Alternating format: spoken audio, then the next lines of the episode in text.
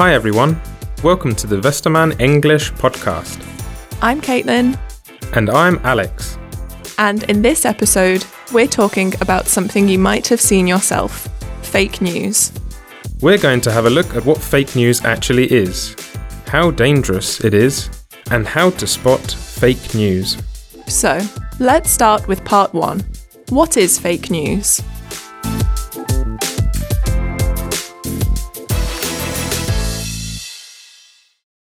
Imagine this there is an election coming up in your country. Of course, all the parties and candidates want to receive the most votes and talk about their programs. But then you see articles online about something one of the candidates has said. And in those articles, some things make you go, that isn't true. Scientists have proven the exact opposite of that. But other people actually believe those articles and are influenced by them. Then they share them with everyone they know, and more people start to believe them. What we've just described is a typical situation in which people come across fake news. And I think it's happening more and more often.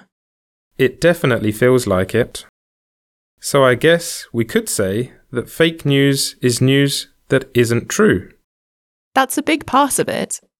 But what about accidental mistakes? Are those fake news as well? Hmm, maybe not.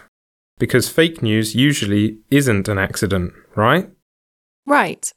People write fake news to manipulate the readers, for example, by telling lies or by making something seem like a big scandal when it actually isn't.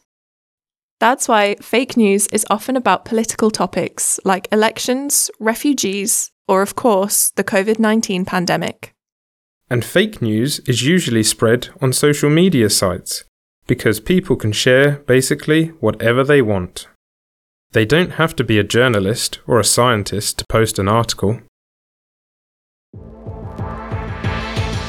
Part 2 Why do we fall for fake news?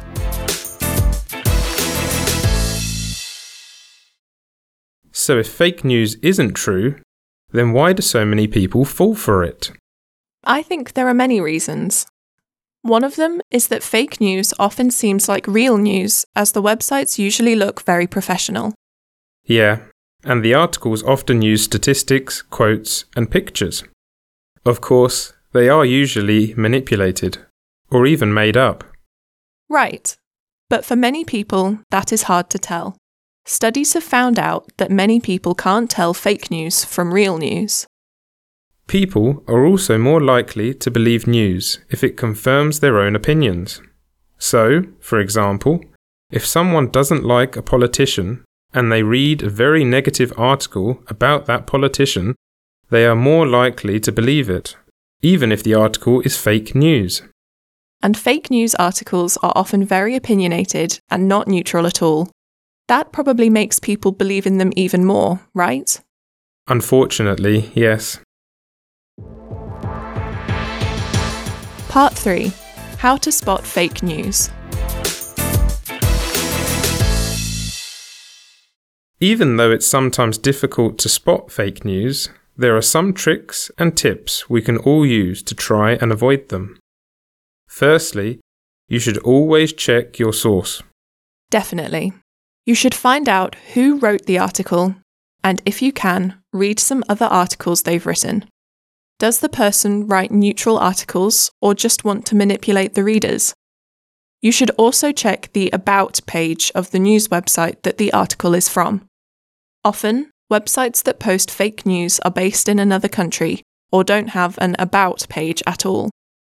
Secondly, check the facts. Read articles from a few different websites.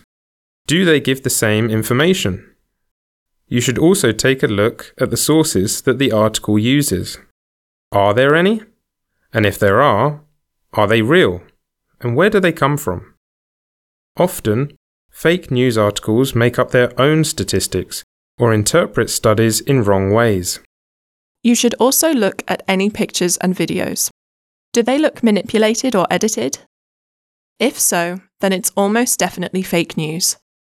Some fake news articles use old pictures or videos that have nothing to do with the actual news.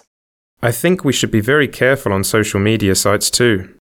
We shouldn't always trust things that have been posted by people we don't know, and double check whether it was posted by a fake account. Finally, stay critical. If something seems suspicious, check whether you can trust it. There are websites and tools that fact check popular news that are spread on social media. They analyse the news and tell you whether it's real or not. Of course, there are many other things you can do to spot fake news. So always stay critical and ask yourself was the article written to inform the reader or to manipulate them? Over to you.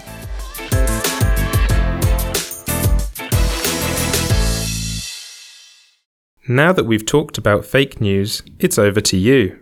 What do you think? How dangerous is fake news? And why is it so important to be able to spot fake news? So, that's it for this episode. We hope you've learned more about fake news and how not to fall for it. Until next time. Bye!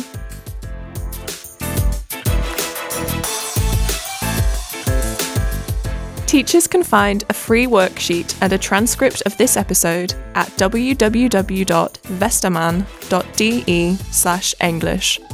Make sure to learn more about our English textbooks and our free materials for your English lessons. The Westermann English podcast is produced by Thomas Goodchen. The speakers in this episode are Caitlin Ayres and Alex Pavley.